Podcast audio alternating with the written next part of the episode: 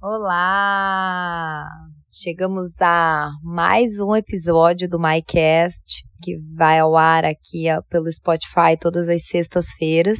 Continuamos sem uma vinheta. Se alguém souber fazer vinhetas, como fazer, entre em contato comigo.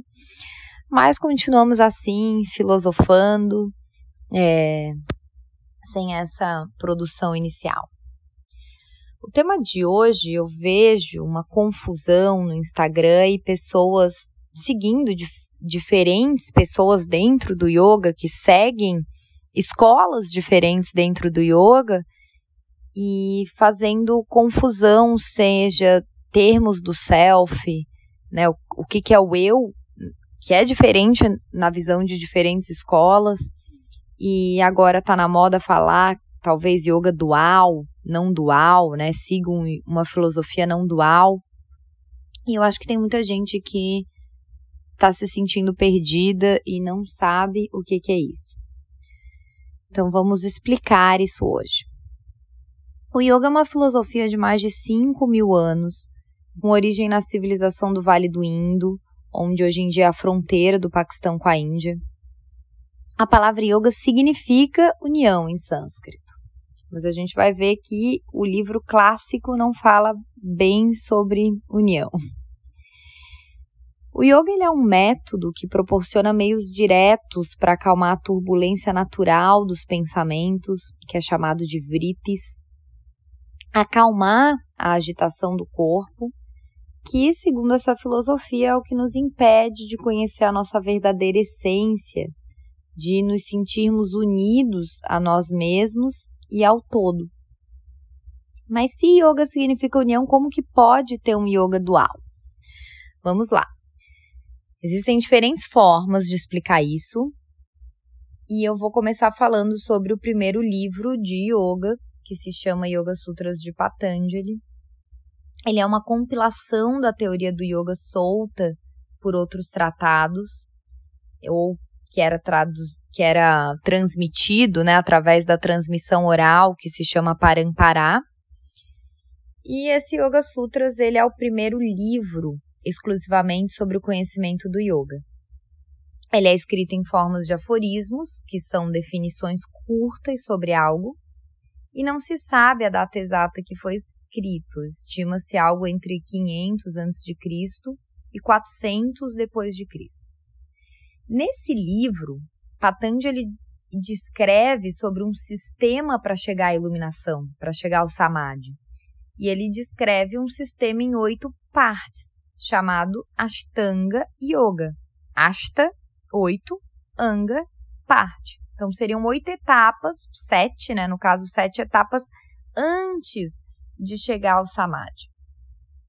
O livro ele é fortemente influenciado pelo Samkhya, os Yoga Sutras de Patanjali, ele aceitam a divisão Samkhya do mundo e dos fenômenos em 25 tattvas, que são princípios, dos quais um é o Purusha, que significa self ou consciência, sendo os outros Prakriti, a natureza primordial, Buddhi, que é o intelecto ou vontade, Ahankara, o ego, Manas, mente, Daí vem cinco budhindrias, que são as capacidades sensoriais, cinco karmendrias, a capacidades, as cinco capacidades de ação e dez elementos. A segunda parte dos sutras, o sadhana, também resume as perspectivas de Samkhya sobre todas as atividades vistas no âmbito dos três gunas, que é sattva, que seria o equilíbrio, iluminação, rajas, que é movimento, paixão, e tamas, que é letargia, inércia. Porém, esse tratado específico, o Yoga Sutras, ele difere do Samkhya mais antigo pela adição do princípio de Ishwara, que seria Deus, é, ele tem o Sutra 1.23, que é Ishwara Pranidhanatva, que é interpretado que a rendição a Deus é um caminho para a liberdade. a rendição à vontade de Deus é um caminho para a libertação. Ishwara é definido aqui como uma consciência distinta, intocada por aflições, ações, frutos ou resíduos. Nos sutras, sugere-se que a devoção a Ishwara, representada pela sílaba Om, seja o método mais eficiente para alcançar o objetivo do yoga, que é a liberdade. Enquanto as tradições filosóficas ocidentais, né, que a gente tem essa, essa consciência também de Deus, ou essas tradições que a gente pode exemplificar por descarte, essas tradições equiparam a mente com o eu consciente e teorizam sobre a consciência com base no dualismo mente-corpo. As filosofias orientais, elas fornecem um ponto de vista alternativo é, relacionado ao dualismo da substância, que é traçando uma linha metafísica entre a consciência e a matéria. Então, é importante ressaltar aqui que matéria, nessa visão da filosofia oriental, ela inclui o corpo e a mente. A mente seria material, a consciência que não é. Para o Samkhya, tem duas realidades irredutíveis inatas e independentes. Um, a própria consciência, Purusha, e a materialidade primordial, Prakriti. Então, isso faz o Samkhya ser categorizado como dual, porque Purusha e Prakrita, Prakriti não se unem, tá? Eles não se encontram. Se se encontrar, deu ruim. Eu vou explicar isso melhor. Purusha é a consciência criadora. Prakriti, a criação. Só que aqui tem um trick que é não foi Purusha que criou Prakriti.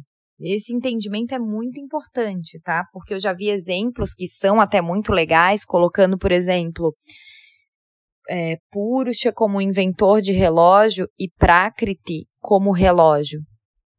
E que essas duas coisas não se encontram, o inventor e o relógio. Esse exemplo ele parece legal, mas ele não é. Um porque dá a entender que Purusha criou Prakriti. Só que no Samkhya não existe nenhum deus criador.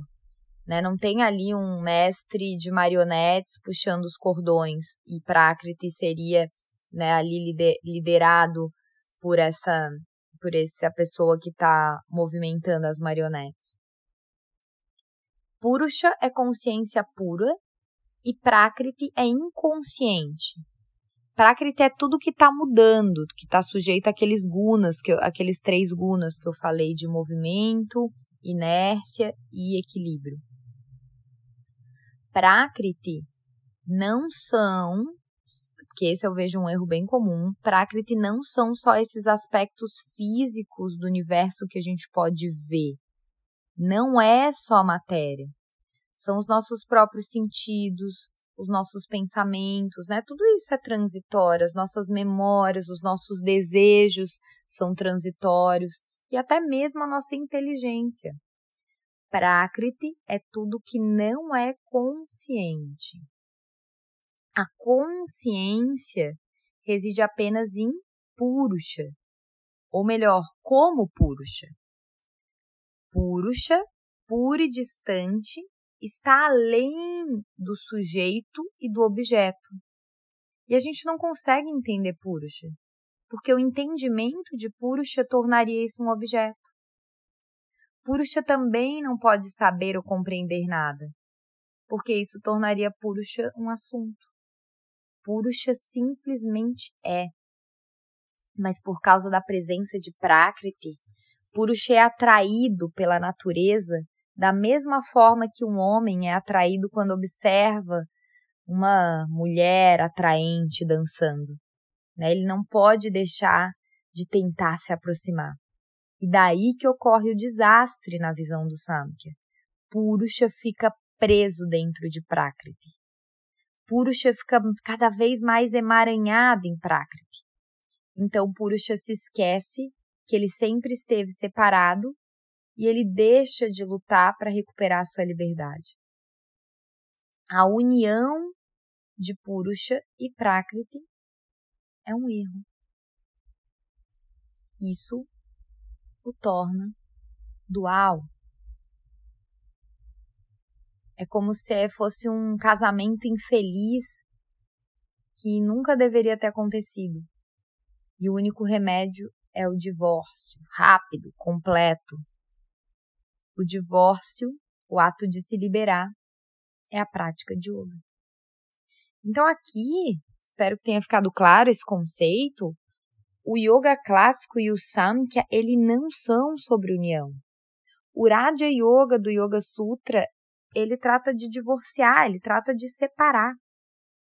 E que se você não fizer essa separação nessa vida, você vai ter que voltar várias vezes, sofrendo inúmeras novas vidas, até que você finalmente se divorcie e esteja finalmente livre. Liberdade para o Samkhya é a separação de Purusha e Prakriti. Ficou claro? A filosofia oposta, vamos dizer assim, né, ao Samkhya, seria o Vedanta, é outro Darshana, é outro ponto de vista que também é chamado de Uttara Mimansa, dentro ali dos, dos Darshanas, dos pontos de vistas ao quais se podem ser é, explicado a existência. É uma tradição espiritual que ela é explicada nas Upanishads. Então, assim, a gente falou de yoga clássico, geralmente a gente está falando de Samkhya. Quando a gente está falando de é, Mandukya Upanishad, Upanishads em geral, geralmente são do Vedanta. E essa tradição, ela visa compreender qual que é a real natureza da realidade, que é Brahman. Brahman é o, o absoluto. Vedanta caracteriza Brahman como realidade, Sat, consciência, Chit, e beatude, Ananda, que seria bliss, bênçãos. Vedanta pode ser traduzido como a essência dos Vedas. Veda significa conhecimento, né? Você talvez lembre Ayurveda, Ayurveda, ciência, conhecimento da vida. Anta significa essência ou ainda dentro, centro. Tá? Então, é a essência ou o centro dos Vedas. Dentro do Vedanta, também tem a linhagem dual e não dual. Mas o, o mais conhecido seria o Advaita Vedanta, que significa Advaita não dois, é não dual. É um sistema filosófico que sustenta a não realidade. A não realidade seria a ilusão, tá? Que é uma palavra que é muito conhecida, que é Maya. Então, tudo que não é Brahman, tudo que não é consciência suprema, é ilusório. Tá? Que tudo que seria matéria, vamos dizer lá no Samkhya, Prakriti seria ilusão. Tudo que não for Purusha é ilusório na visão do Vedanta. Só um parênteses aqui, eu acho importante não confundir Brahman com Brahma tá? Um dos componentes da Trindade hindu. A Trindade hindu ela é Brahma, Vishnu e Shiva. Brahma, o criador, a energia criadora, Vishnu, conservador, o, o, o mantenedor do universo, e Shiva é o destruidor, é a renovação. Brahman é a consciência suprema. É a noção de tudo que é permanente e não findável no mundo ilusório que nós aqui seres coabitamos. Essa escola afirma que a dualidade, esse nosso sentimento de separação em relação ao resto da criação, ela é um equívoco, tá? Ela é, tudo que existe é Brahman, tudo que existe é Deus. Não pode haver nenhum outro identificação a não ser com Brahman. Swami Vivekananda diz que a unidade de todas as coisas, né, nos sentir um com o todo, é a grande lição a aprender nessa vida. Então, quando a gente vê essa forma de pensamento, um estudante, né, um yogi que está dedicado no estudo da filosofia, a gente deve saber separar, sim, o que, que é um pensamento do outro. Então, esse pensamento de Swami Vivekananda, a gente já vê que é um, um pensamento do Vedanta. O Vedanta, ele não separa a consciência pura de nós seres aqui viventes. O Samkhya separa e ele quer separar. Tá? O Vedanta vê na separação uma ilusão. O Samkhya diz que a gente tem que é, separar Purusha de Prakriti, as coisas que são findáveis, que é a matéria, do que é infinito. Então, basicamente, uma escola, uma linha de yoga vai se posicionar como dual ou não dual, dependendo da filosofia que se baseia do Samkhya. Então, que é dual, Purusha e Prakrita não devem se unir. Ou Vedanta, que tem dual e não dual, mas que a gente se une a Brahman isso é tudo que existe. E o que, e o que não for Brahman é ilusão. Daí tem também o Tantra e o Brahmacharya. O Tantra, ele é não dual, tem Shiva e tem Shakti, mas a gente quer que essas duas energias, essas duas polaridades, feminino e masculino, se encontrem para a expansão da consciência. A expansão da consciência vem do encontro de Shiva com Shakti.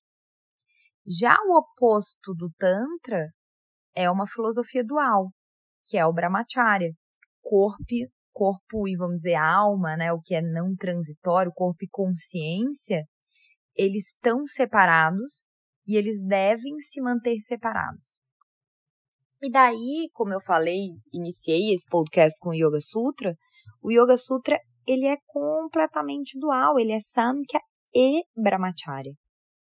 Tá? Ele não é um livro tântrico, pode ver, ele não fala de postura, ele não fala de conexão com o corpo. É como se a gente esquece o corpo, sublima o corpo, que o que importa é transcender esse corpo em direção a Purusha.